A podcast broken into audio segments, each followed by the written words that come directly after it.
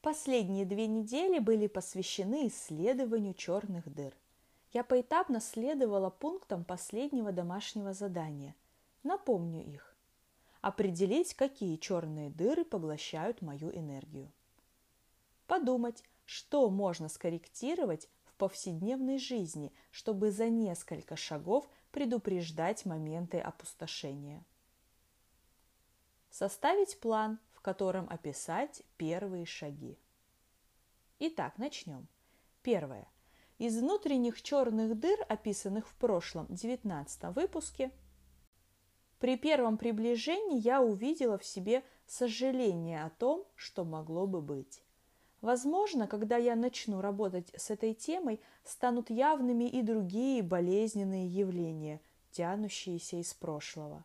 Но пока могу обозначить только одно – при исследовании внешних черных дыр оказалось, что на протяжении всей взрослой жизни я интуитивно стремилась избавиться и от токсичного окружения, и от нелюбимой работы, и создать дом, который будет тылом.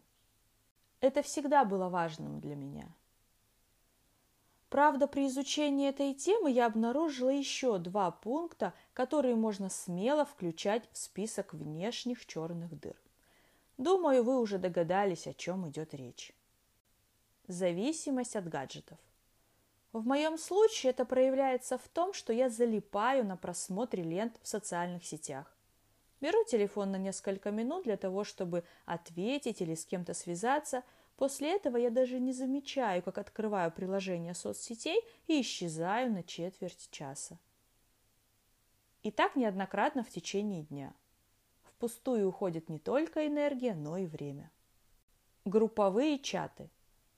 Мой номер включен в несколько групповых чатов.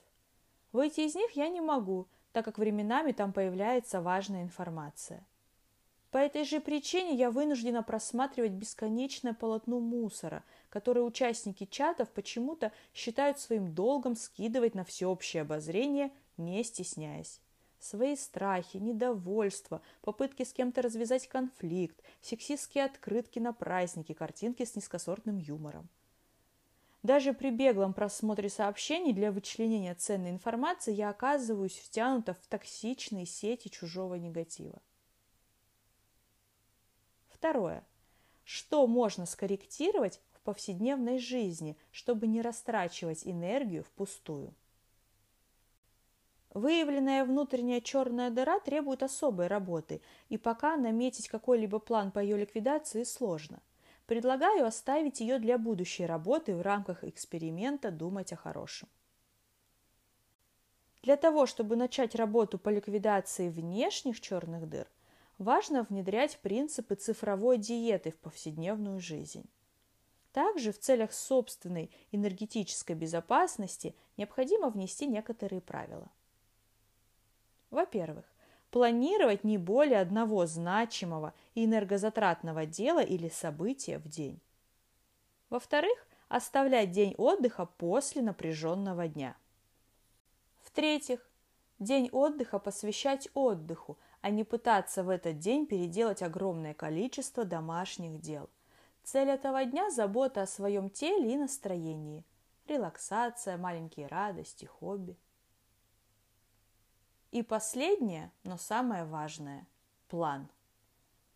Здесь мне предстояло описать первые шаги, как я буду двигаться в выбранном направлении. Что у меня получилось? Прежде всего, не откладывать в долгий ящик работу по внутренним черным дырам, а взять ее в качестве очередной темы эксперимента в ближайшее время. Внедрять принципы цифровой диеты – за основу я взяла рекомендации из книги «Цифровая диета. Как победить зависимость от гаджетов и технологий» Дэниела Сиберга. Цифровая диета состоит из четырех этапов – осмысление, перезагрузка, подключение, оживление. Первый этап осмысления я уже прошла и решила, что бездумное цифровое потребление ворует у меня силы и время.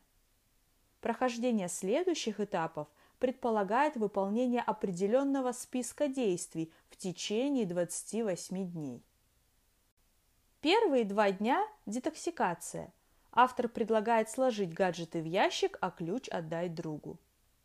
С третьего по пятый день небольшая доза технологий. Электронный день не превышает 45 минут.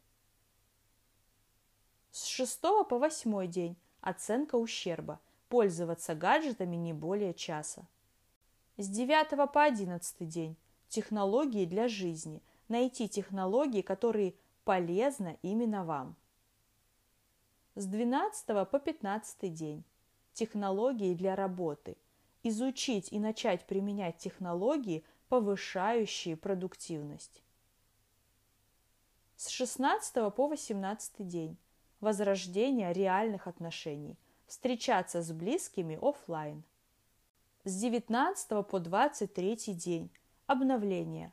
Определить границы электронного дня. С 24 по 28 день. Устойчивый уровень потребления – записать свои впечатления от диеты, что вас расстраивало, вдохновляло и что пошло вам на пользу. Течение ближайших недель я попробую адаптировать этот список для своей ситуации и уже попробовать выполнить несколько пунктов. Так что в следующий раз вернусь к вам уже с первым отчетом о том, как я следую цифровой диете. Если у вас уже был подобный опыт борьбы с цифровой зависимостью, расскажите о нем, поделитесь своими наблюдениями и выводами.